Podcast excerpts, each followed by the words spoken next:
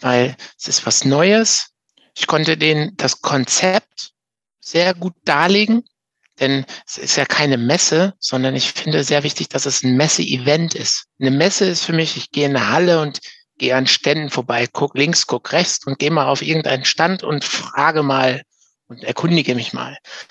Ich finde aber, dass sowas zum Erlebnis werden muss und dass es Spaß machen muss, dahin zu gehen und dass man ganz viele unterschiedliche Sachen erlebt, wo man auch selber vielleicht gar keinen direkten Bezug zu hat.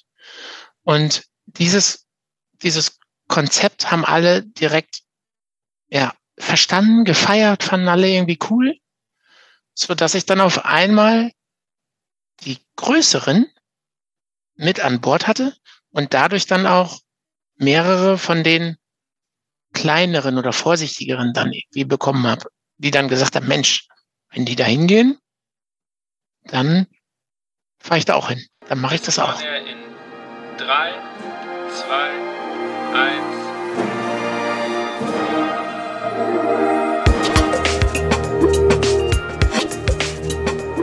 Herzlich willkommen bei On Air, dem Blasmusik-Podcast.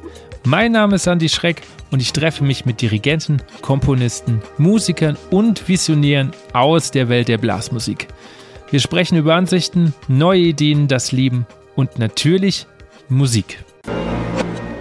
Guten Tag, herzlich willkommen. Schön, dass du wieder dabei bist bei einer neuen Folge von On Air. Ich hoffe, dir geht's gut. Während ich das hier aufnehme, ist bei mir draußen strahlender Sonnenschein und bevor ich nun zu meinem Gast komme, wie immer zu meinem Supporter. Der ist schon fast seit Beginn an Buffet Crampon, Europas größtem Hersteller von Blasinstrumenten. Buffet Crampon steht für langjährige Tradition. Das merkt man in der Erfahrung im Instrumentenbau und sie sind seither immer wieder an Weiterentwicklung von Blasinstrumenten aller Art interessiert. Beispielsweise haben sie vor kurzem erst das neue Ventil für Posaunen entwickelt, das Icon Valve. Auch wegen solcher Verbindung von Tradition und Innovation im Instrumentenbau hat die Ausbildung bei Buffet Crampon an den beiden Standorten in Markneukirchen und Geretsried einen hervorragenden Ruf. Dort werden seit Jahrzehnten viele Holz- und Blechblasinstrumentenmacher und Macherinnen erfolgreich in ihrem Handwerk ausgebildet. Wenn du auch Lust und Interesse am Instrumentenbau hast, dann bewirb dich doch einfach bei Buffet Crampon. Weitere Infos findet ihr in den Show Notes oder direkt unter www.buffetcrampongroup.com. Mein heutiger Gast ist ein ganz besonderer Gast. Manchmal kenne ich meine Interviewgäste sehr, sehr wenig. Also viele meiner Gäste kenne ich natürlich über Instagram und weiß, was sie so tun. Manchmal habe ich Gäste, da weiß ich ganz wenig, das finde ich total spannend. Und trotzdem hat man ja manchmal Erwartungshaltung. Und ich freue mich jedes Mal drüber, dass diese gebrochen werden. So auch bei der Folge. Ich habe heute im Interview jemand, der für die Blasmusik brennt. Ein Machertyp, der einfach sagt, okay, ich habe eine Idee, ich mache das jetzt einfach. Wir reden zum Beispiel über Handwerk und Musik. Wo liegen die Unterschiede? Wir reden auch darüber, dass Corona nicht immer dazu geführt hat, dass es weniger Musiker gibt, sondern dass plötzlich mehr angefangen haben, ein Instrument zu spielen. Jetzt ist nur die Frage, wie bekommen wir die in den Verein? Also, liegt das Problem bei den Musikern oder liegt das Problem eher bei den Vereinen. Wir reden auch darüber, wie Leadership aussehen kann in einer Firma, die jetzt auch sogar sagt, wir wollen eine Messe planen. Wir reden auch über Entwicklung der Blasmusik in Nordrhein-Westfalen. Ihr merkt, das ist eine ganz, ganz spezielle Folge und ich hatte so einen unglaublichen Spaß, mit ihm zu reden, denn er brennt förmlich für seine Ideen, für sein Vorhaben und ich hoffe, er kann euch genauso überzeugen, wie er mich überzeugt hat. Ich wünsche euch viel Spaß. Mein heutiger Gast hat einen spannenden Werdegang hinter sich. Hat er zunächst eine Ausbildung als Tischler absolviert, reicht ihm das anscheinend nicht und er ging an die Robert Schumann Hochschule in Düsseldorf und belegte ein Studium im Hauptfach Klarinette. Nach mehrjähriger Orchester- und Dozententätigkeit, Leitung von verschiedenen Musikvereinen, widmete er sich 2008 seinem Unternehmen Instrumentenservice Hendrik Vollmer. In den vergangenen Jahren hat er umfassende Erfahrungen mit der Integration von Instrumentalunterricht an allgemeinbildenden Institutionen gesammelt und landesübergreifende Projektpartner in allen Phasen der Organisation und Durchführung des Unterrichts unterstützt. Mittlerweile ist aus dem ehemaligen Start-up ein junges, wachsendes Unternehmen geworden. Das nächste Großprojekt steht an und ich freue mich, dass er hier ist. Herzlich willkommen, Hendrik Vollmer. Herzlichen Dank für die Einladung. Hendrik, die erste Frage, bevor wir dann so richtig ins Thema gehen, ist, welches Musikstück hast du dir als letztes bewusst angehört? Das ist äh, eine gute Frage. Es sind sogar mehrere, da ich ähm, aktuell noch einen Musikzug der Freiwilligen Feuerwehr leite mhm. und ich mich äh, gerade mit der Programmplanung des Jahreshauptkonzertes beschäftige, habe ich mehrere Musikstücke ähm, mir richtig angehört und jetzt überlege ich gerade, was so das richtige Highlight war. Ich glaube, ein Stück, was ähm, für mich, was mich auch während meiner Zeit sehr, sehr musikalisch geprägt hat, weil es ganz viele tolle Facetten hat, ist das Werk Chess. Okay. Und ähm, das ist so tolle Musik, die so ins Herz geht und so selten gespielt wird eigentlich. Mhm. Und ähm, das ist für mich ein Werk von, zumindest jetzt die Blasorchester-Version, von, ja, von grandiosen Momenten, sowohl auch fürs Publikum als auch für die Musiker auf der Bühne. Ähm, da sind so tolle Strukturen, so tolle melodiöse Abläufe, so rhythmisch präzisi präzise Sachen drin, die, ja, also das, das packt eigentlich jeden, das ist so tolle Musik und ja, ich würde sagen, das ist nicht nur in eins der Werke, die jetzt irgendwie aktuell mal wieder auf dem Pult landen sollen, sondern das begleitet mich eigentlich schon ein paar Jahre. Also das kommt immer wieder auf und das ist immer wieder ein Werk, wo ich sage, wow, das ist. Okay, cool. Ja, ich kann das nachvollziehen. Äh, Originalmusik ist ja, glaube ich, von, von den ABBA-Jungs, oder? Yes. Genau. Ja. Und äh, Blasorchester von äh, The May, wenn ich es genau. jetzt richtig im Kopf habe. Ja. ja. Ja, schönes Stück. Sehr schönes Stück.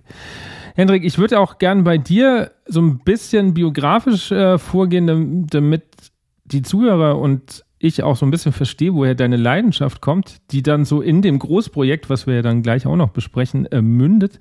Wie kam überhaupt Musik in dein Leben? Ja, hier im Münsterland, wo ich ähm, aufgewachsen bin und jetzt auch wieder wohne, ähm, gehört der Musikverein fest zum kulturellen Leben. Und man wächst quasi mit dem Musikverein und somit auch mit dem ja, mit den Menschen drumherum wächst man quasi auf. Freundschaften bilden sich da ähm, und so war es bei mir auch. Ich habe mit acht Jahren angefangen, ähm, Klarinette zu lernen dort und ja, das war so, das ist so die Wurzel. Und das Lustige ist, an dieser Wurzel bin ich jetzt auch wieder zurückgekehrt. so kann man das sagen. Ich habe ja gesagt, du hast, bevor du Klarinette studiert hast, hast du Tischler gelernt. Warum also das machen ja, also im, im Rückblick gesehen, äh, mit denen ich mich jetzt äh, in den letzten drei Jahren unterhalten habe, gibt es doch etliche, die zuerst eine Ausbildung gemacht haben. Warum war das bei dir so? War das einfach so, weil, weil die Eltern gesagt haben, lern erstmal was Gescheites? Oder äh, hast du dir die Klarinette in, in dem Alter dann halt noch nicht so zugetraut, dass du gesagt hast, ich will das beruflich machen? Ja, der Traum, der war schon immer da durch äh, Auswahlorchester, wo man irgendwie auch Leute kennengelernt hat, die sowas irgendwie beruflich machen. Ähm, mein Klarinettenlehrer früher hat das beruflich gemacht. Es war aber so, dass ich familiär da so ein bisschen vorbelastet bin, da wir zu Hause ähm, jahrelang eine Tischlerei hatten. Und ähm, so gab es zwei Herzen, so würde ich das mal sagen, die in mir äh, ja immer auch noch so ein bisschen schlagen. Also das, das Handwerkliche so ganz beiseite äh, legen kann ich mir auch nicht so richtig vorstellen. Klar ist das jetzt irgendwie eine untergeordnete ähm, Sache, aber ich rückblickend würde ich sagen, war das eine coole Erfahrung auch. Ja, ähm, die, die man auch später im, im Alltag des Musikers, welcher ja vollkommen anders strukturiert ist, ähm, auch nochmal so ein bisschen mitgeprägt hat. Also äh, die Erfahrung, äh, morgens um halb sechs aufzustehen und dann auch wirklich was Handwerkliches zu lernen und abends was in den Händen zu halten, was man selber geschaffen hat. Ich glaube, das ist eine tolle Erfahrung. Mhm. Also ich habe das im, vor allen Dingen im Studium immer beneidet tatsächlich. Also so als Musikstudent verschwindest du, keine Ahnung, drei Stunden, vier Stunden in deinem Übekämmerchen, kommst raus und eigentlich hast du nichts vorzuweisen. Also du, du siehst nicht, was du gemacht hast, irgendwie. Also bei jedem Handwerker steht nach vier Stunden irgendwas. Und selbst wenn es noch nicht fertig ist, aber du siehst, da ist was gearbeitet worden. Aber bei uns Musikern ist das ja, du arbeitest und das ist passiert irgendwie immer nur für sich, so im Kleinen. Aber du hast erst am Konzert wirklich was zum Präsentieren. Aber der Weg dahin ist das ja immer was, was du nicht siehst. Ja, und es gibt noch eine Sache. Musik wird irgendwie nie fertig. Ja. Ähm, und ich, ähm, ich sag mal, ein Schrank wird irgendwann fertig und dann steht er da. Aber Musik ist nie fertig. Das ist auch so eine, so eine Eigenschaft, ähm, die ganz toll an der Musik ist, aber auf der anderen Seite auch, ja, das muss einem bewusst sein. Also, dass man nie ein fertiges, fertiges Produkt so in den Händen hält, was immer so bleibt. Und ähm, das ist was Reizvolles an der Musik, aber das muss einem auch irgendwie bewusst sein. Ja, das kann auch manchmal, finde ich, ganz schön zehren an allem irgendwie. Also ja. ich, ich habe das auch noch nie erlebt, dass ich zu irgendjemandem bin und sage, hey, das war ein tolles Konzert und der hat gesagt, ja, stimmt. Sondern es war immer so, ja, aber da und da und dann könnte man noch hier und so, selbst wenn es gut war. Es gibt immer irgendwas, wo man nicht zufrieden ist, auch. Ja, und das ist, und das ist halt anders. Im, im Handwerk ist das anders. Da hat man was geschaffen.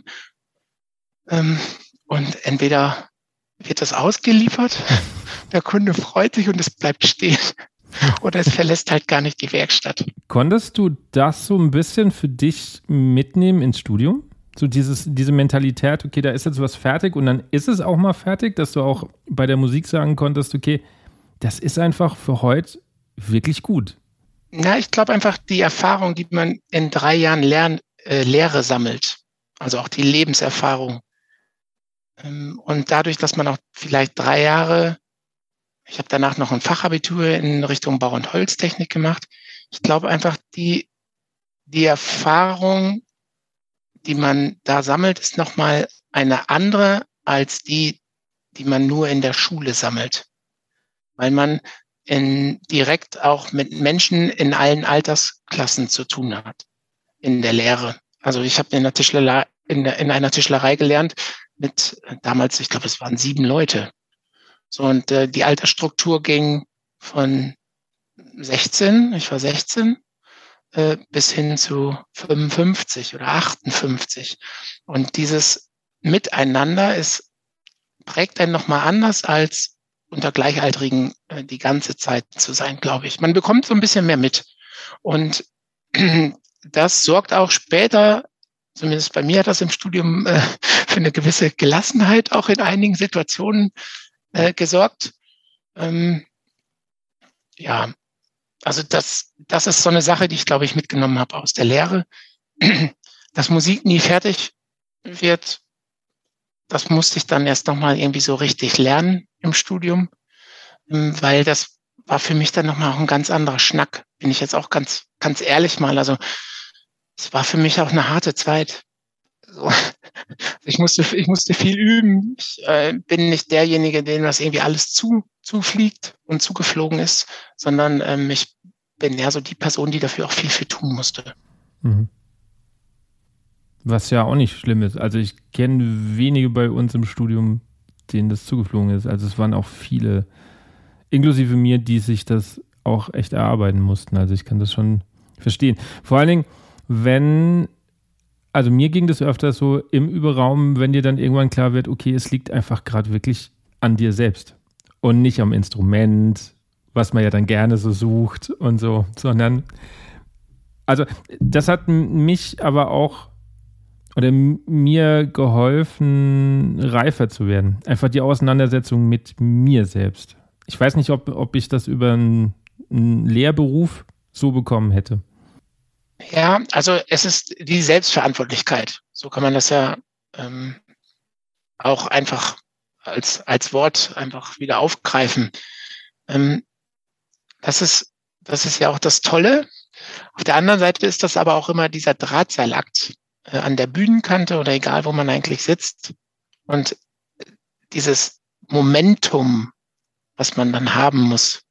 Ich glaube, das, das hat man zum Beispiel in einer, in, in einer handwerklichen Lehre nicht, dieses Momentum, weil ähm, eine handwerkliche Lehre ist eher so ein bisschen wie Segeln. Man hat ein bisschen mehr Zeit zu entscheiden, bevor was Schlimmes passiert.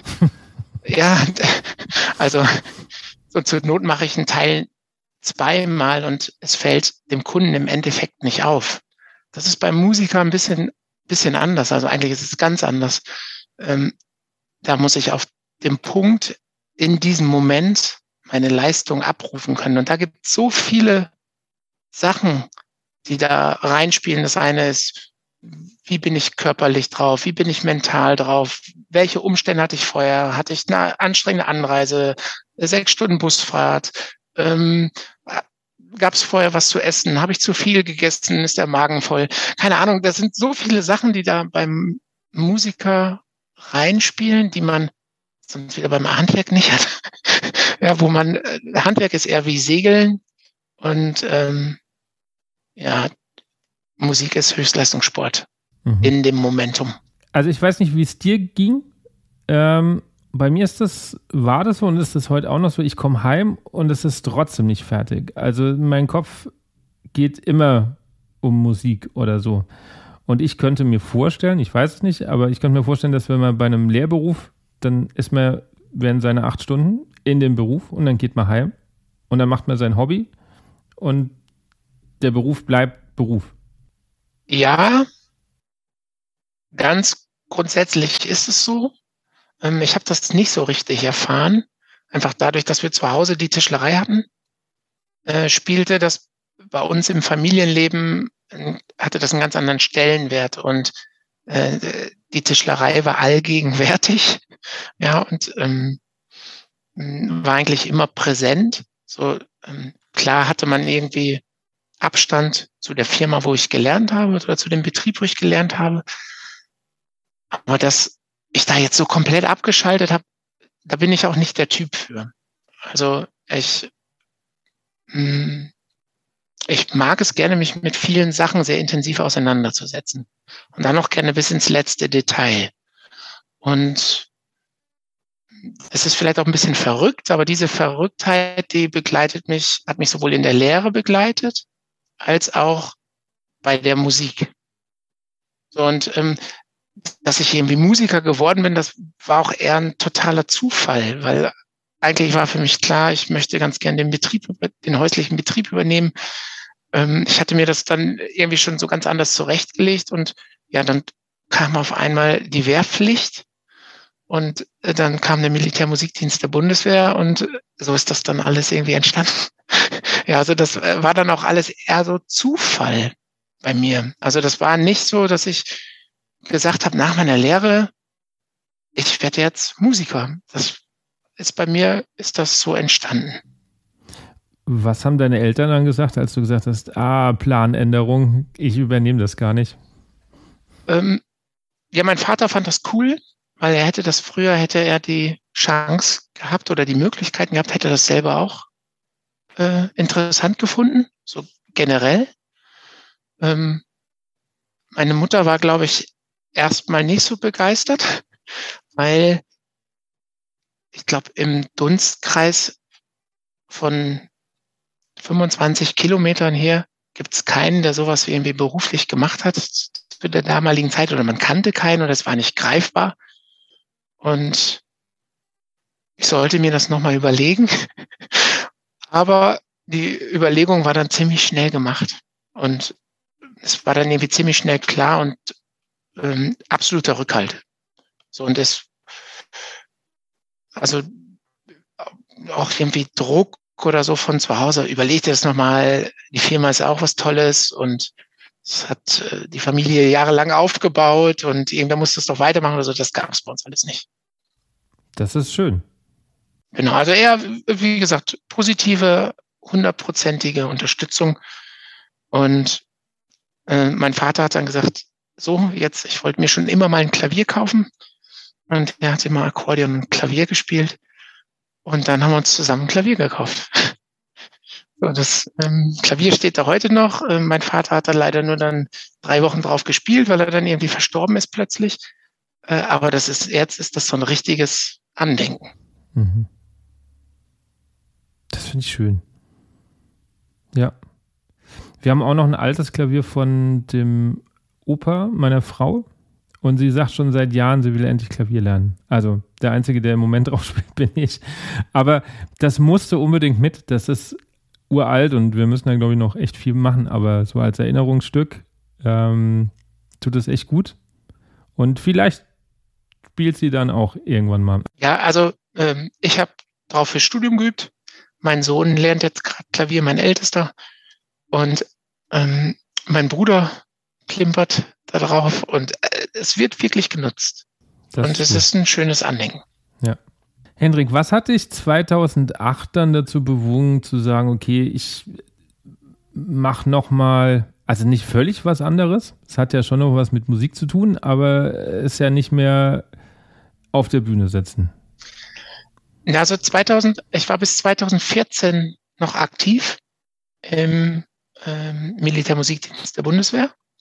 Ich habe aber 2008 ähm, während einer Unterrichtstätigkeit kam mal ein Vater mich zu und hat mich gefragt, Mensch, Hendrik, welche Klarinette muss ich denn kaufen? Oder wie läuft das überhaupt? Und dann habe ich ihm drei, vier empfohlen und dann hat er zu mir gesagt, das eine möchte ich dir sagen, nur weil meine Tochter morgen reiten möchte, kaufe ich ihr nicht gleich einen Pony. Und das war für mich die, die Aussage und die Initialzündung, ja, der hat eigentlich recht. Ja, der hat eigentlich recht. Und dann habe ich gesagt, gut, ich kaufe mir zwei Klarinetten und vermiete die einfach an meine Schüler. So ist das Ganze ganz einfach und ganz plump ist das entstanden. Ähm, zum damaligen Zeitpunkt war Mietkauf äh, immer die Option. Also eine Kaufentscheidung treffen, mindestens sechs bis neun Monate mieten und dann das Instrument entweder zurückgeben oder kaufen. Und das war aber für mich nie eine Option oder für meine Schüler nicht eine Option, die ich zumindest nicht empfehlen kann, ähm, weil man doch schon zu Beginn immer eine Kaufentscheidung treffen muss. Obwohl vielleicht die Affinität zu dem Instrument nachher so groß ist, dass die Entscheidung ganz anders ausfallen würde, auch bei den Eltern, ähm, wenn man doch einfach eine Zeit vorher hat, wo sich das Kind oder vielleicht, wo man sich selber auch mit dem Instrument beschäftigen kann, wo das Instrument auch eine ganz andere Wertigkeit für einen nachher hat. Und ähm, ja, nach welcher Erfahrung kauft man ein Musikinstrument, wenn man selber nicht spielt? Das ist eine Empfehlung des Lehrers, eine Empfehlung des Verkäufers. Ähm, aber ist das wirklich das Instrument, was wirklich zu einem nachher selber passt? Ist es der Klang, wo sich ja alle doch irgendwie unterscheiden? Ähm, der mir dann nachher wirklich gefällt. Also das waren für mich so Punkte, ähm, als, als Dozent und als Lehrer kann ich Schüler gut dabei begleiten, ein Instrument zu kaufen. Aber ich kann ja nicht die Entscheidung treffen für den Schüler. Und das war für mich dann damals irgendwie so der Impuls zu sagen, komm, ich kaufe mal zwei Klarinetten, die eine bestimmte Ausstattung haben, die aus meiner Sicht zwingend erforderlich ist, um sowas zu erlernen und vermiete das einfach. So ist das entstanden 2008 äh, im Nebenerwerb. Und ja, dann kam 2012 die große Strukturreform in der Bundeswehr. 2014 ähm, wurde die dann umgesetzt und ich habe mich dann 2012 dazu entschieden, bis 2014 noch zu machen. Es gab dann die Möglichkeit, den Vertrag zu, zu kündigen, äh, obwohl man noch länger gehabt hätte. Und diese Möglichkeit habe ich genutzt und äh, bin dann 2014 ausgeschieden aus dem Militärmusikdienst der Bundeswehr und habe dann ähm, ja, mich selbstständig gemacht. Bin dann quasi aus dem sicheren Hafen in die absolute Selbstständigkeit gegangen. Gab das schon mal einen Moment, wo du das bereut hast? Nee. Also nein. Ja, ja, ja. Das war so selbstsicher. Das war gerade so. Ähm, also auch trotz Corona irgendwie war, gab es nicht auch mal einen Moment, wo du gedacht hast, ah, Militär wäre vielleicht doch noch ganz cool gewesen. Ja, Corona war bei uns ganz anders als bei vielleicht vielen meiner Kollegen oder Händlerkollegen. Denn Corona hat bei uns eher zum Boost geführt. Denn während Corona haben, hat auf einmal eine Zielgruppe, die wir vorher nie besessen haben, die beruflich voll im Saft stehen, die 30 bis 55-Jährigen, hatten 40 Prozent mehr Zeit als vor Corona. Und da gab es ganz viele drunter, die gesagt haben, Mensch, ich kann ja jetzt eigentlich gar nicht so richtig was machen. Ich kann nicht ins Fitnessstudio, ähm, alles ist eben, das ganze kulturelle Leben steht still. Was soll ich denn machen? Und dann haben ganz viele gesagt, ich wollte schon immer mal ein Musikinstrument spielen. Ich möchte mir aber eigentlich keins kaufen, weil ich weiß ja gar nicht, passt das zu mir, habe ich die Zeit dafür?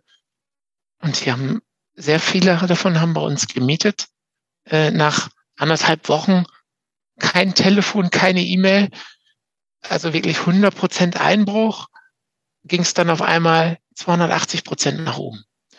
Und das war eine total verrückte Entwicklung. Und das war Corona bei uns. Also klar, das kulturelle Leben stand still.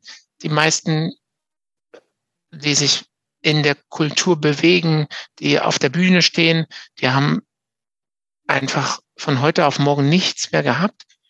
Ähm, aber so das häusliche Musizieren, da muss ich sagen, das ist aus unserem Blickwinkel und wenn ich das beurteilen soll, ist das eher mehr geworden. Okay. Glaubst du, dass die noch spielen? Ein, ein Großteil spielt noch, ja. Also wir sehen das ja an Kündigungen, die dann das Mietverhältnis ja irgendwann wieder kündigen. Ähm, und das ist äh, prozentual gesehen ist das um ein Vielfaches höher, diejenigen, die spielen. Ich habe jetzt keine genaue Prozentzahl, die ich jetzt äh, irgendwie sagen kann, als die, die dann irgendwie gekündigt haben. Okay. Das ist ja total spannend, weil dann wäre es ja die Aufgabe der Vereine, die Leute irgendwie mal mit an Bord zu kriegen. Das ist die Aufgabe, ja. Ja, weil ich höre immer nur von Vereinen, oh, wir haben viele verloren. Aber seltenst höre ich, da kam jemand Neues. Also wenn, wenn jemand Neues kam, dann war es meistens, wo ich mitbekommen habe, jemand, der schon länger nicht mehr gespielt hat und dann irgendwie in der Corona-Zeit halt sein Instrument mal wieder entstaubt hat. Aber wo du jetzt sagst, okay, ähm, die Zielgruppe, äh, äh, ja, Mitte 30 irgendwo, die quasi, ja, neu anfängt oder so und dabei bleibt, dann musste ja irgendwann mal in einen Verein kommen. Oder sollte. Ja, aber ich glaube, das liegt nicht an den, an den Leuten, sondern das liegt eher an Attraktivitätsproblemen im Verein oder in der Öffentlichkeitsarbeit im Verein oder dass die Wahrnehmung, was ein Musikverein macht, eine verkehrte ist bei vielen Menschen. Ähm, und da ist, glaube ich, eher der Hebel anzusetzen. Also es ist ja immer sehr leicht zu sagen, ähm, wir kriegen keinen Nachwuchs. Das ist ja, ja, das funktioniert halt nicht. Das ist ja, ist ja so die einfachste Lösung. Und wenn man dann fragt, ja, was habt ihr denn bisher gemacht? Ja, ähm, wir verteilen Flyer in der Schule und wir schreiben es einmal in die Zeitung und dann ist ein Instrumentenvorstellungstag oder Instrumentenkarussell heißt es hier. Und dann kommt keiner. Und ja, das hat dann nicht geklappt. Und so machen wir das halt jedes Jahr und es funktioniert halt nicht. Und vielleicht muss man sich was anderes überlegen, um die Personen anzusprechen. Ähm, und die Wahrnehmung in den, in den Köpfen, also was für Musik gemacht wird, ähm, spielt da, glaube ich, eine große Rolle. Das ist Punkt eins. Und Punkt zwei ist die Verpflichtung. Ähm, also wenn ich mir das jetzt hier bei mir in der Gegend ansehe, haben die Vereine immer zwischen fünf und elf Feste, so Schützenfeste. Mhm. Das ist ja hier so das, was hier gefeiert wird und wo die ganzen Vereine spielen und sich auch dadurch finanzieren. Die gehen dann alle drei Tage. Und wenn so ein Verein zehn Feste hat, a drei Tage, sind das 30 Tage im Jahr, also am Wochenende, ähm, respektive Samstag, Sonntag, Montag. Und da sagen dann einfach auch, glaube ich, zu viele, Mensch, da habe ich keinen Bock drauf, so viele Tage, so eine Verpflichtung. Und wenn ich das mache, mache ich das entweder richtig oder ja. überhaupt nicht. Und ich glaube, da, da ist, da ist ein riesen Knackpunkt, wo man ansetzen muss als Verein, ähm, vielleicht mit unterschiedlichen Besetzungen zu arbeiten und auch erstmal diese Verpflichtungsschiene. Ähm, das ist ja häufig so, hier musst du unterschreiben und das ist übrigens unser Terminplan. Ja. Das ist ein Totschlagargument für mich. Dann haben schon viele einfach keine Lust, weil dann geht es auch nicht mehr um Musik machen, sondern dann geht es um terminliche Bindung. Mhm. Das stimmt.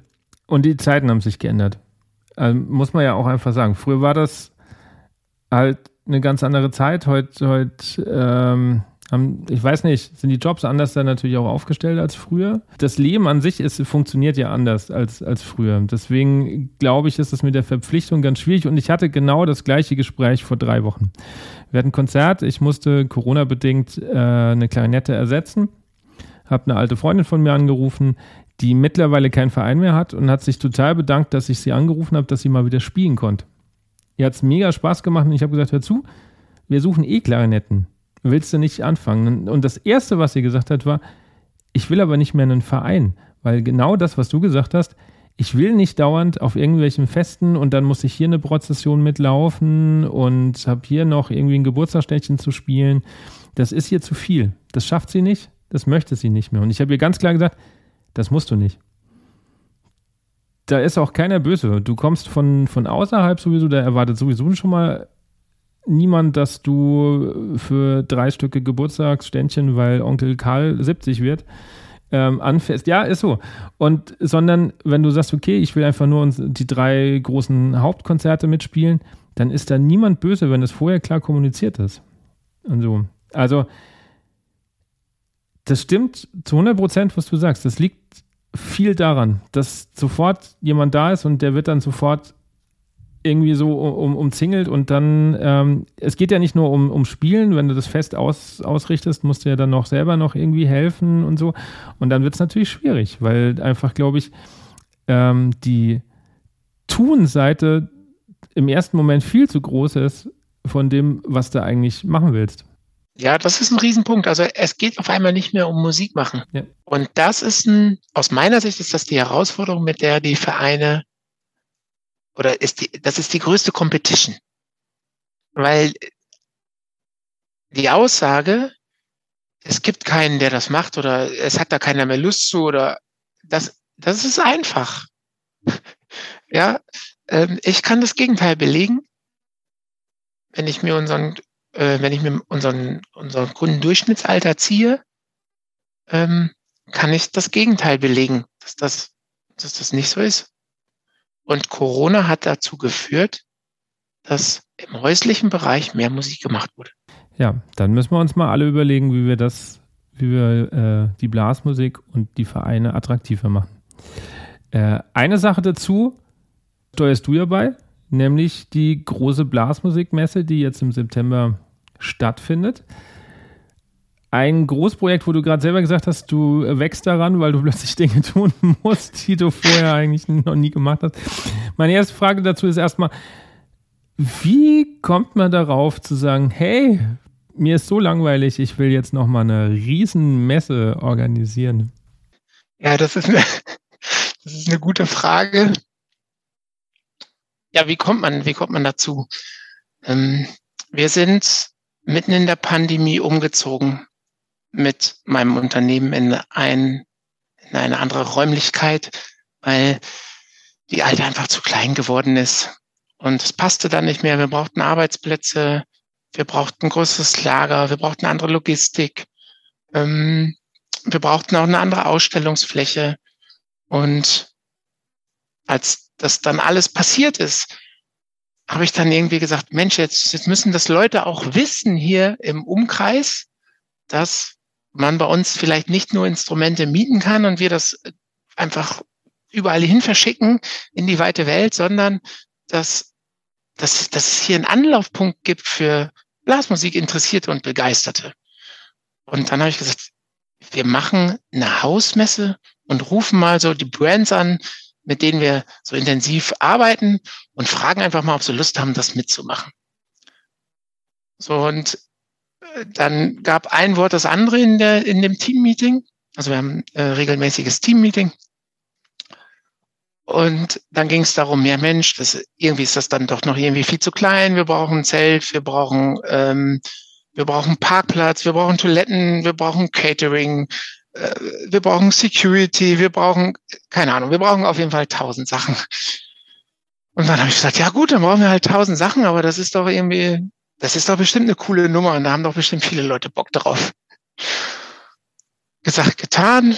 Ähm, ich habe zum Glück ein sehr, sehr verrücktes Team. Wir sind alle relativ jung auch und irgendwie so frisch und wir lieben verrückte hm. Sachen. Darf ich ganz kurz fragen, wie groß ist dein Team? Wir sind jetzt 15. Okay, 15 das ist Leute. Mal eine Hausnummer. Genau. Und wir lieben irgendwie alle so, so verrückte Sachen. Und ja, ich bin dann nach Hause gefahren, habe äh, meiner Frau davon erzählt und die äh, schüttelte eigentlich nur den Kopf und hat gesagt, jetzt kommt schon das nächste.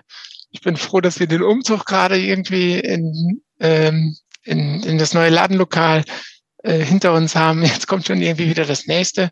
Äh, wie, wie willst du das denn alles machen?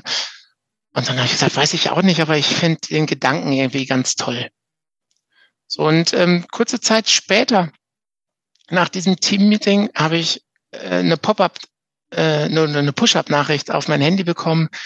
Äh, Musikmesse Frankfurt nach 40 Jahren äh, eingedampft. So, und dann habe ich gesagt, das gibt's doch nicht. Es, es muss doch irgendwie einen Branchentreff geben. Also irgendwie, das gehört doch irgendwie so mit dazu. Ähm, zwar war mir natürlich bewusst durch meine äh, eigene Ausstellertätigkeit auf der Messe als auch auf vielen Besuchen, dass das rückläufig ist, dieses Messekonzept. Ähm, und dass auch die Versuche, die Messe irgendwie richtig wieder in Fahrt zu kriegen, dass das nicht funktioniert hat. Aber dennoch war ich da echt total ja, überrascht. So, und dann kam ich morgens ins Büro und dann hatten das meine Mitarbeiter auch schon alle gelesen und dann haben alle gesagt, ja Mensch, das kann ja auch eine Chance sein. Das kann ja auch irgendwie eine Möglichkeit sein. Und dann habe ich gesagt, ja, vielleicht ist ein Zelt doch nicht richtig. und dann haben wir überlegt, was gibt es für Locations in der Gegend? Weil es war dann ja auch schon März. Ähm, wo kann man denn sowas machen und gibt es überhaupt einen Termin? Haben wir einen Termin festgelegt, dritter, vierter, neunter, habe ich ähm, zwei Locations angerufen. Eine war total unfreundlich und hat gesagt, alles viel zu kurzfristig und kann man nicht, mir gar nicht vorstellen und wie will man denn sowas überhaupt machen und nee, haben wir überhaupt gar keine Lust zu und ja, Blasmusik ist auch so laut und gut, das war dann irgendwie nichts. Und die zweite Location, die Audimax Halle im Dorf Münster, die waren davon total begeistert. Die konnten sich das vorstellen. Die haben gesagt, wir haben die ganze Peripherie, die stellen wir von Parkplatz bis Toilette, von Halle bis Strom, ähm, äh, bis hin zum Außengelände. Ähm, wir, wir haben unzählige Möglichkeiten. Und wir hatten dann die Möglichkeit, den Termin zu blocken. Und die haben das, die haben das einfach mitgetragen und das war für uns natürlich ja wie ein Sechser im Lotto, weil wir hatten die Halle, wir hatten einen Termin und wir konnten dann auf Ausstellerakquise gehen. Und da habe ich gedacht, boah, das kriegen wir schon irgendwie hin. Da habe ich die ersten angerufen und da habe ich festgestellt, Mensch, nee, ist doch nicht so einfach. Weil ich habe mir gedacht, Mensch, fängst du erstmal bei zwei, drei kleinen an und guckst mal, wie so die Stimmung ist. Und da habe ich gemerkt, dass das nicht so einfach ist. Sondern dass viele vorsichtig sind, gerade jetzt nach der Pandemie. Ähm, und dann habe ich überlegt, ja, aber ich möchte das unbedingt machen. Und dann habe ich, bin ich an die Großen gegangen. Buffet Crampon, ähm, Yamaha, äh, dann Jürgen Stölzel mit den ganzen Brands, die da drunter sind. Und da habe ich gemerkt, Mensch, da geht man auch durch offene Türen, weil es ist was Neues. Ähm, ich konnte den das Konzept sehr gut darlegen, denn es ist ja keine Messe, sondern ich finde sehr wichtig, dass es ein Messe-Event ist. Eine Messe ist für mich, ich gehe in eine Halle und gehe an Ständen vorbei, guck links, guck rechts und gehe mal auf irgendeinen Stand und frage mal und erkundige mich mal. Ich finde aber, dass sowas zum Erlebnis werden muss und dass es Spaß machen muss, dahin zu gehen und dass man ganz viele unterschiedliche Sachen erlebt, wo man auch selber vielleicht gar keinen direkten Bezug zu hat.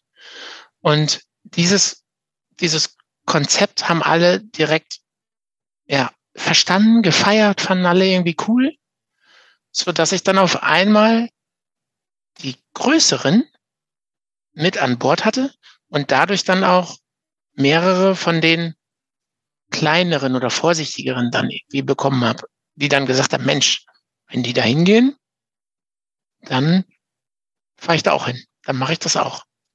Ich habe zwei Fragen dazu. Erstens, wa warum glaubst du, ist es oft so, dass die kleineren Angst haben? Weil ich finde, das kannst du ja auch auf Vereine oder so übertragen. Es gibt ja viele Vereine, die einfach Angst haben, was Neues zu machen. Wenn jetzt der Verband irgendwas vorgeben würde, dann würden die mitziehen. Das ist das eine. Und das zweite ist, was heißt Event? Also was, was erlebe ich? Also zur ersten, zur ersten Frage, warum das so ist. Ich glaube, jetzt, wenn ich das auf die Messe beziehe,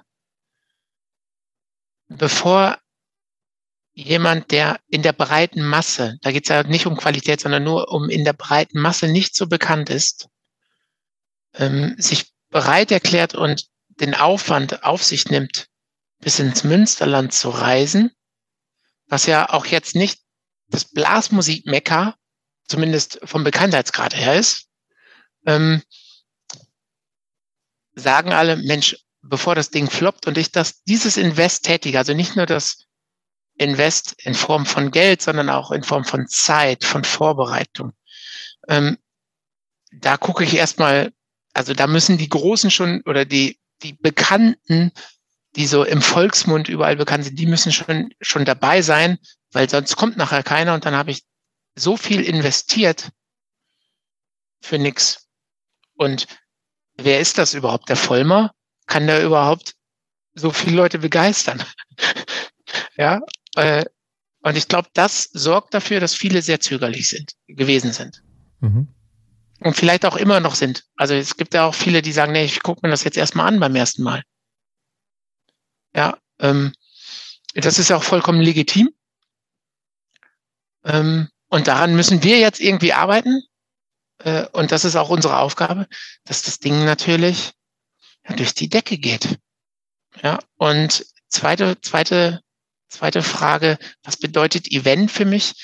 Ähm, Event bedeutet für mich, ähm, dass ich auf jeden Fall nicht nur durch, durch eine Messehalle gehe und links und rechts gucke, sondern dass ich, ähm, also wir bauen in die Hallenmitte eine Mainstage, wo alle zehn Minuten ein Stand-up-Workshop stattfindet. Ähm, das Ganze ähm, wir haben den Ausstellern die Möglichkeit gegeben, Innovationen, Produkte über Endorser in einem 10 Minuten Stand-up-Workshop äh, in der Halle zu präsentieren. Und es wird so sein, dass ähm, auf einmal der Fokus der gesamten Halle, also auch durch die Beleuchtung alleine, auf die Mainstage geht. Ähm, das Messegeschehen dadurch so ein bisschen vielleicht auch gedämmt wird für 10 Minuten und dann läuft eine Uhr runter, äh, es gibt wirklich nur diese zehn Minuten, äh, wo wirklich Content geliefert wird. Und zehn Minuten Saxophon ist vielleicht auch für den Trompeter interessant. Und zehn Minuten Trompete ist auch für den Saxophonisten interessant. Ähm, und ja, das ist, da kann man sich hinstellen an, an dieser Mainstage, die ist von beiden Seiten, ist die, ist die quasi äh, zu begehen oder ist sie auch offen? Von beid, also beidseitig 360, eigentlich 360 Grad, ja, und ähm, ja, da, dadurch erhoffe ich mir, dass das Ganze so einen Event-Charakter mhm. bekommt, da, weil man einfach aus diesem Messegeschehen in regelmäßigen Abständen einfach so rausgerissen wird. Dieser Stand-up-Workshop wird dann in einem anderen Bereich, einem abgetrennten Workshop-Bereich dann fortgeführt. Oder halt am Stand, je nachdem, wie die ähm, Marken und Hersteller das dann machen wollen. So kommt zum Beispiel äh, Benny Brown ist da, Bertolt. Schick kommt, ja, ähm, die Katja Lau kommt, Martin Reutner. Also es kommen schon wirklich ein paar richtig, richtig gute Leute. Es äh, kommen einige, die auch Innovationen vorstellen, die, die, die jetzt einfach irgendwie kleiner sind, die jetzt irgendwie äh, was Neues am Saxophon-Mundstück entwickelt haben. Ähm, und dadurch verspreche ich mir, da diese Bühne offen ist für groß und klein, dass sich da alle besonders viel Mühe geben, sich da sehr gut zu präsentieren und da für alle auch ein wirkliches Erlebnis zu schaffen. Und das, glaube ich, gab es so in der Art, dass auf einmal die komplette Halle auf einmal eher zu, zum 10-Minuten-Konzert oder 10-Minuten-Workshop für alle wird. Ich glaube, das, das gab es so noch nicht. Das klingt auf jeden Fall sehr cool. Also allein das, was du jetzt erzählst, finde ich schon äh, mega spannend und stelle mir gerade die Frage, warum so ein großes ein, eingesessenes Team wie die Messe Frankfurt sowas nicht auf die Reihe gebracht hat, nach 40 Jahren einfach mal zu sagen, wir ändern unser Konzept. Ich glaube, es gab da ja viele Konzeptänderungen. Es gab da ja viele Ideen. Ähm,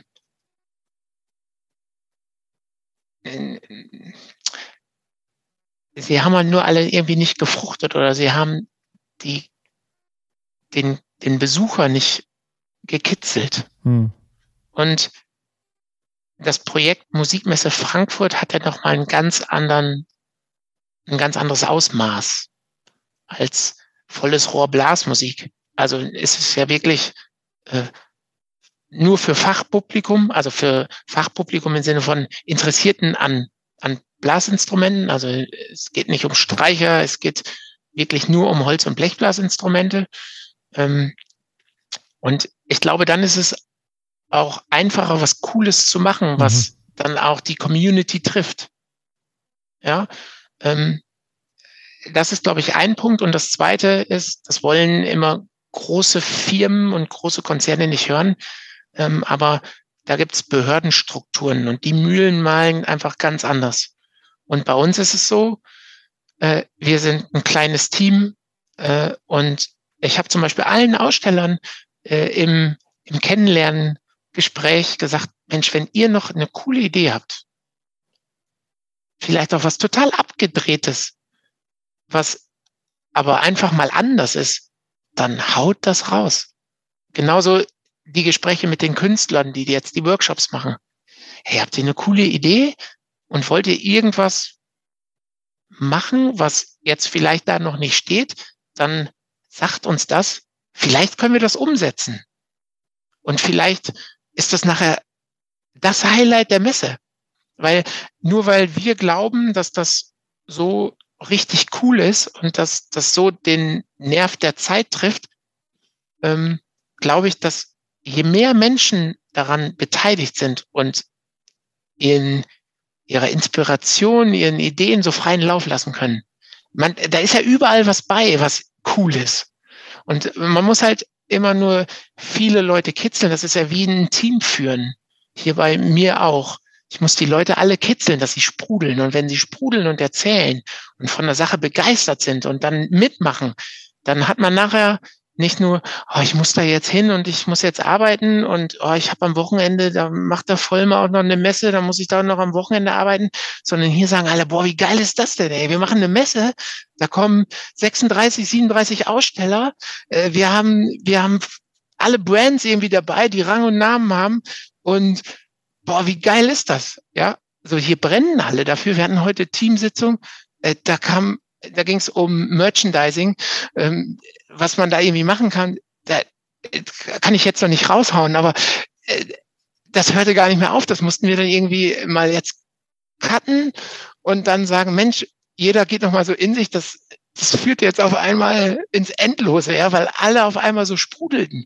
Und ich glaube, das muss man erzeugen. Und das ist, je größer so ein Schuppen wird, ähm, je schwieriger ist das dieses Feuer bei den Leuten dann auch so mit am, ja, so rauszukitzeln.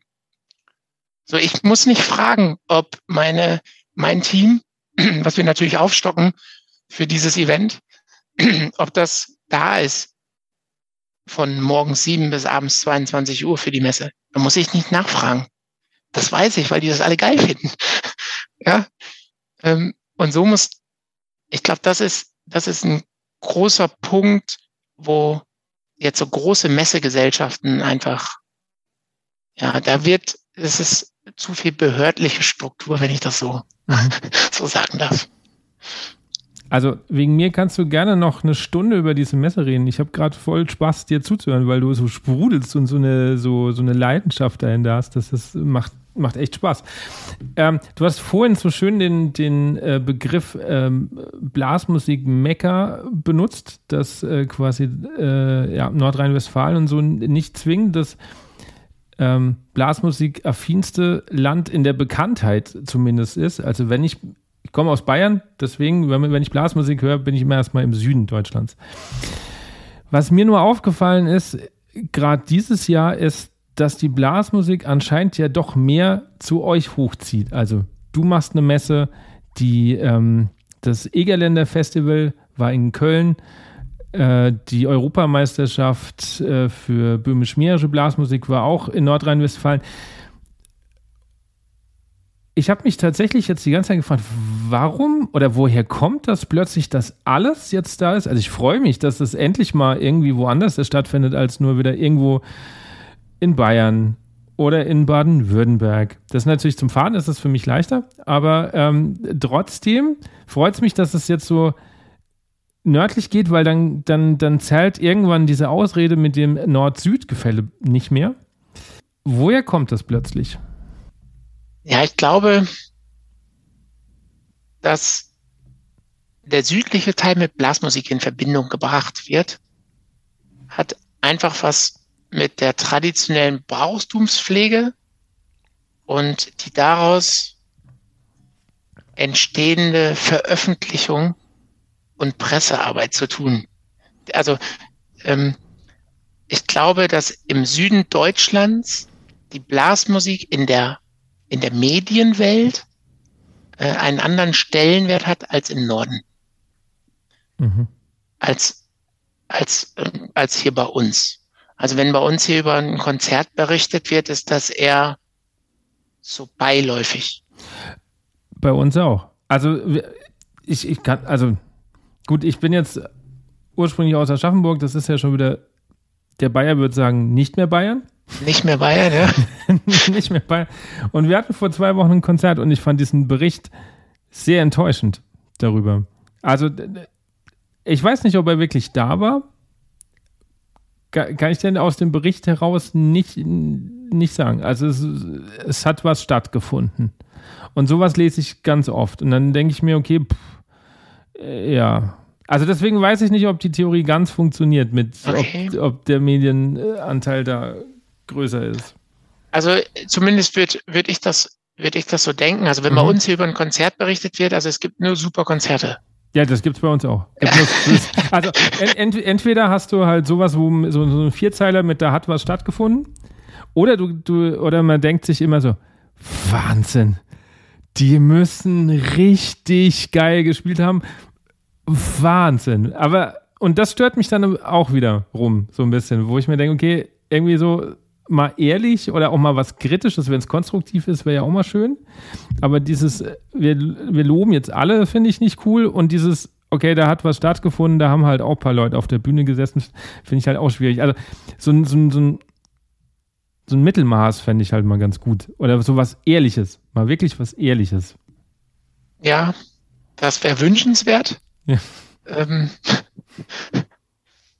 aber das ist hier bei uns auch nicht so. Also deswegen, also ich hätte halt gedacht, mh, hm, dass die Blasmusik einfach einen anderen Stellenwert mhm. im Süden hat als, als hier im Norden. Und Mit Sicherheit. Dass sie, und dass sie auch äh, anders, anders in der Gesellschaft getragen wird. Ähm, klar, hier äh, das Münsterland und das Sauerland, ich glaube, ist von der Dichte der Vereine ähm, sehr, sehr, sehr, sehr gut äh, besät. Ja. Ähm, die Qualität der Ausbildung, also die Vereine im Süden sind einfach vom musikalischen Niveau her ist das nochmal ein ganz anderer Schnack als, als hier bei uns in der Gegend. Ähm, ich glaube, dass im Süden Ausbildungsstrukturen viel frühzeitiger damals anders aufgestellt wurden als bei uns. Ähm, da wird aber hier in, in NRW zumindest, bei uns im Münsterland, wird in den letzten Jahren richtig massiv dran gearbeitet.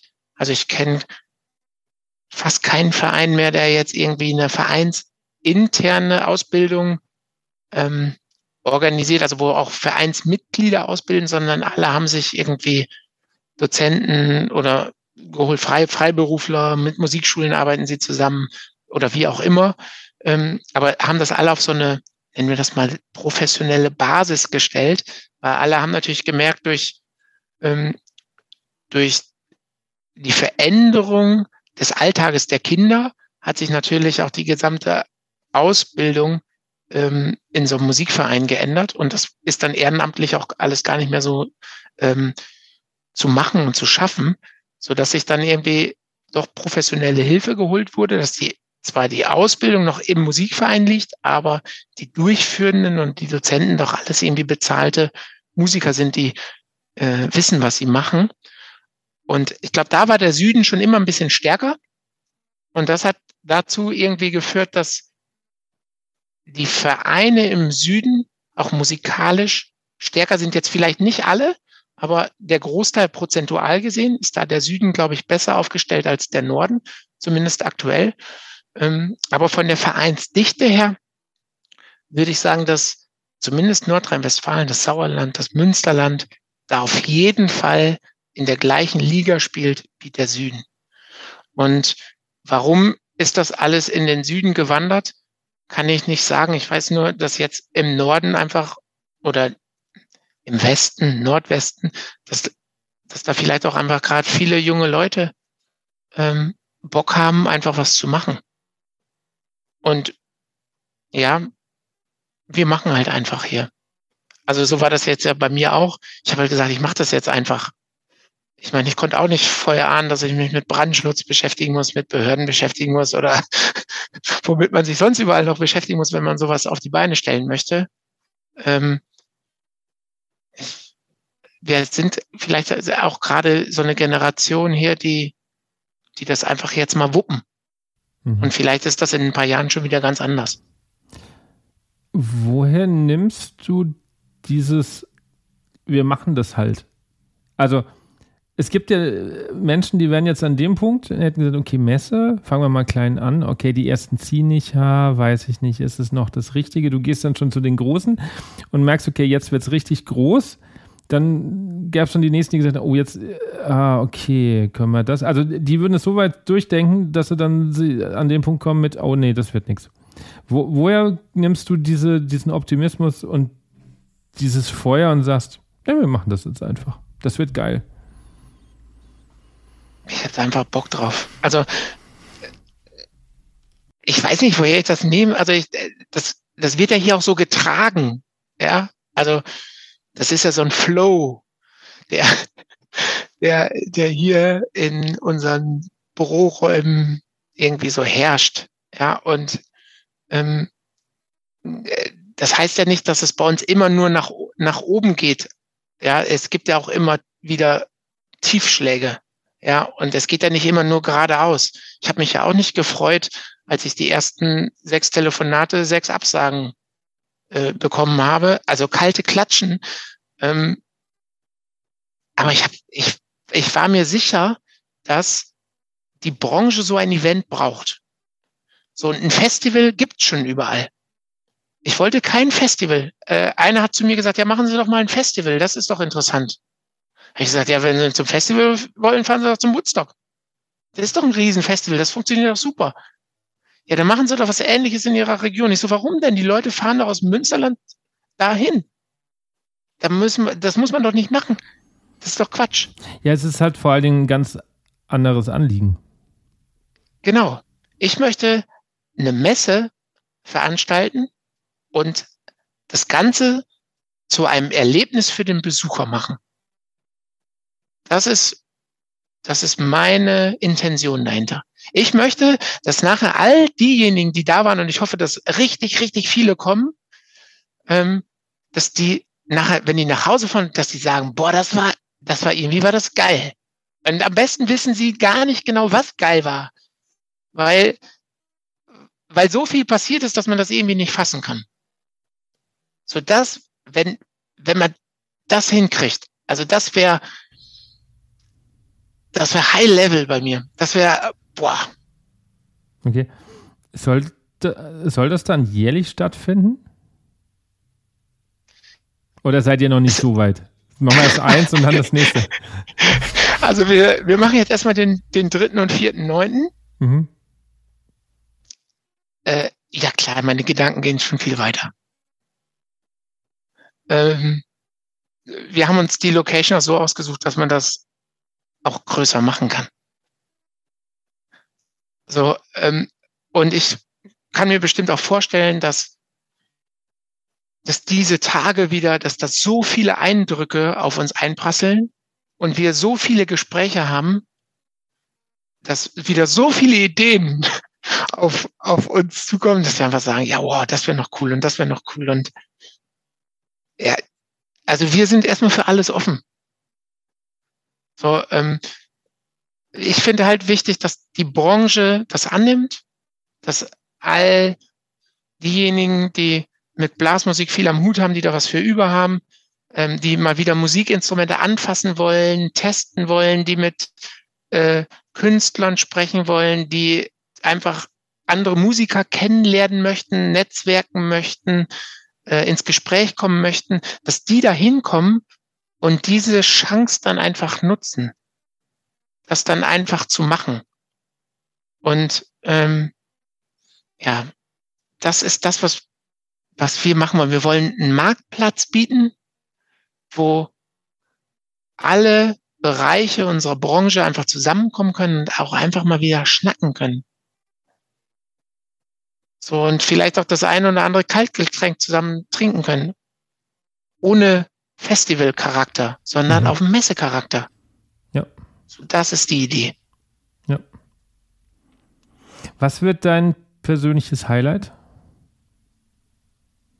Was du verraten darfst?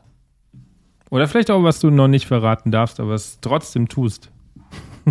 mein persönliches Highlight ähm, ja, ich freue mich irrsinnig, dass der Benny wiederkommt, weil Benny Braun ist hier ums Eck aufgewachsen. Mhm. Ähm, und ja, uns verbindet, glaube ich, auch eine lange Freundschaft. Und äh, darüber freue ich mich jetzt erstmal so persönlich. Das ist äh, ein Highlight, dass er äh, am Sonntag, den, am 4.9. quasi Zeit hat, den ganzen Tag da zu sein. Ähm, und ja, ein, ein persönliches oder das, das Highlight, das jetzt so in eins zu fassen, ich glaube, das, das kann ich nicht, weil dafür passiert da eigentlich zu viel. Mhm. Ähm, ich freue mich, dass ich so viele bekannte Gesichter auch einfach wiedersehe, auch von Seiten der Hersteller. mhm. ähm, dass das dann auch nachher, ähm, es gibt dann noch so ein Get-Together der Aussteller am Samstagabend. Also das wird bestimmt auch nochmal eine richtig, richtig tolle Geschichte. Okay, das klingt super cool alles. Also ich drücke die Daumen, dass, dass deine Vision so aufgeht, dass sich dieses Event auch wirklich so durchsetzt, weil ich stimme dir auf jeden Fall zu, dass die Branche sowas braucht. Ähm, Musikmesse Frankfurt fand ich auch irgendwann nicht mehr so cool. Als, ich fand es eigentlich nur als Kind cool, weil das total beeindruckend war. Du konntest überall rum und konntest natürlich viel ausprobieren. Je älter ich geworden bin, war es so, ja, es war halt laut irgendwie und war schwierig irgendwie. Und das Einzige, was ich, was ich dann noch irgendwann manchmal ganz spannend fand, war so ein paar Auftritte. Da war mal die Yamaha All-Star Band mit Thorsten Skrinner und so. Da, das fand ich noch ganz cool. Aber ich gebe dir vollkommen recht, alles andere war immer so, du läufst halt rum, links, rechts, links, rechts und dann, ah, da ist jetzt sehr viel los, dann gehst du doch wieder weiter, weil du nicht äh, warten willst und so.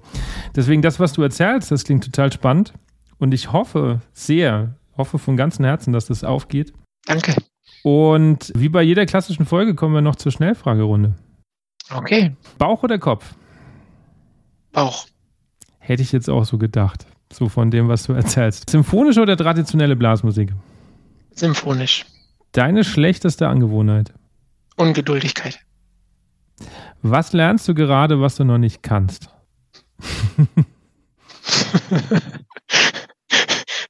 sind viele Sachen ähm, Messe organisieren. Brandschutzverordnung. Brandschutzverordnung. Das bleibt jetzt so hängen, irgendwie. Ich nenne die Folge einfach Brandschutzverordnung oder so. Ja. Okay, welchen Film bzw. welches Buch sollte man mal gelesen oder geschaut haben? Muss jetzt noch nicht mal was mit Musik zu tun haben. Ja. Hm. Gibt es viele Bücher? Die ich empfehlen könnte. Aber die Biografie von Steve Jobs finde ich am beeindruckendsten. Was beeindruckt dich da so sehr? Also klar, der Typ an sich ist schon beeindruckend, aber. Er ist Macher gewesen. Mhm. Ähm, und er hat weitergemacht, obwohl für ihn viele gesagt haben, das wird nichts. Und obwohl die eigene Firma ihn rausgeschmissen hat und dann wieder geholt hat. So, das finde genau. ich auch, das finde ich auch beeindruckend, dass man dann noch sagt, okay, ich mache trotzdem weiter. Das war so für mich mal so ein Knackpunkt, weil das wusste ich lange Zeit nicht. Okay, hast du noch einen Film? Nee. Okay. Also äh, Filme bin ich äh, raus. Darfst du auch Serien nehmen? Auch nicht. Okay. Äh, welche Aufnahme sollte man unbedingt mal gehört haben? Meine Heimat, meine Lieder vom Musikzug der Freiwilligen Feuerwehr im Stetten. Okay. Finde ich das auf Spotify oder so? Weiß ich gar nicht. Das ist relativ neu. Und zwar habe ich mit meinem Orchester während der Corona-Pandemie ähm, ein, eine, einen Tonträger aufgenommen mhm. für äh, die Stadt Emstetten mhm. und für die, für die, für das kulturelle Leben, für die Vereinswelt. Und das ist dann meine Heimat, meine Lieder geworden. Ich weiß gar nicht, also ich habe es äh, als gepresste Platte quasi zu Hause Okay. Ähm, wo sie jetzt sonst veröffentlicht wurde, weiß ich gar nicht so ganz genau. Aber das äh, kann ich jedem Verein empfehlen, sowas mit Lokalbezug zu machen. Okay. Was sind deine persönlichen Wünsche und Wünsche für die Blasmusikszene? Ja, meine persönlichen Wünsche sind, dass das Messe-Event natürlich ein absolutes Highlight wird mhm. ähm, und dass wir hier im Team die Freude den Spaß, die Begeisterung an dieser Sache, Musikinstrumente zu vermieten, Menschen dazu oder dabei begleiten, dieses Instrument zu erlernen und einfach mal aus, ausprobieren, äh, dass sie es ausprobieren können, ähm, dass das einfach so erhalten bleibt. Dass alle hier mit Feuer und Flamme dabei sind. Das, sind, das ist so mein persönlicher Wunsch. Mhm. Ähm, für die Blasmusik wünsche ich mir, dass ähm, gerade in den Verbandsstrukturen, dass es dass man bereit ist, neue Wege zu gehen, dass Vereine bereit sind, sich zu öffnen, dass mehr Kooperationen entstehen, äh, dass viel mehr miteinander gemacht wird, dass viel mehr miteinander gesprochen wird und dass alle auf das gemeinsame Ziel einzahlen, die gesamte Community, Branche am Leben zu halten, weiter voranzutreiben, weiterzuentwickeln. Das würde ich mir für die Blasmusikszene wünschen. Okay. Hendrik, vielen, vielen Dank, dass du dir die Zeit genommen hast. Jetzt bei euch ist ja ziemlich viel Trubel. Ähm, und ja, viel Erfolg. Das hört sich mega cool an. Herzlichen Dank. Das war Hendrik Vollmer und ich hoffe, ich habe euch nicht zu viel versprochen. Dieser Mann brennt richtig für seine Sachen und wir haben danach noch ein bisschen weiter gesprochen und ich kann ihm tatsächlich stundenlang zuhören, wie er glühend für seine Idee wirbt und ich bin sehr, sehr gespannt auf dieses Mess-Event und ich hoffe, dass ganz, ganz viele von euch daran teilnehmen werden, denn das hört sich mega spannend an. Außerdem hat es mich wieder zum Nachdenken bewogen, ob Vereine und das Ob könnte man eigentlich lassen, denn es ist einfach so, Attraktivitätsprobleme haben und wie man das in den Griff bekommt. Vielleicht mache ich daraus bald auch mal eine Folge, denn es kann nicht sein, dass ganz viele Menschen plötzlich anfangen, Blasinstrument zu spielen und in den Vereinen kommt niemand an. Da müssen wir uns tatsächlich wirklich mal an die eigene Nase fassen. Ich möchte dennoch weil anscheinend hat der Podcast ja kein Attraktivitätsproblem. Vielen, vielen Dank bei euch sagen. Vielen, vielen Dank, dass du bis hierher gehört hast, dass du bisher mir so die Treue gehalten hast. Und wenn du mich weiterhin unterstützen möchtest, dann gibt es die Möglichkeit auf Patreon. Patreon ist ein Kanal, bei dem ihr mich supporten könnt. Dafür bekommt ihr auch extra Folgen, auch mit ja, kritischeren Folgen, wie demnächst welche Fehler Musikverbände machen. Ich weiß, ein heißes Thema, aber ich wollte mich dem auch mal nähern. Außerdem möchte ich dir noch mein Newsletter, die Airmail ans Herz legen. Die kommt ein bis zweimal im Monat. Und dann wünsche ich euch jetzt schon eine gute Zeit. Im Sommer kommen jetzt kleinere Folgen, damit ihr nicht ganz auf den Podcast verzichten müsst das werden Folgen über mein Woodstock-Wochenende sein. Da habe ich kleinere Interviews geführt, Stimmung mal eingefangen, meine Erlebnisse ein bisschen aufgezeigt. Da wünsche ich euch jetzt schon viel Spaß. Da gibt es auch spannende Stimmen von Funktionären, die schon ein bisschen anteasern, dass sie auch demnächst mal in den Podcast kommen.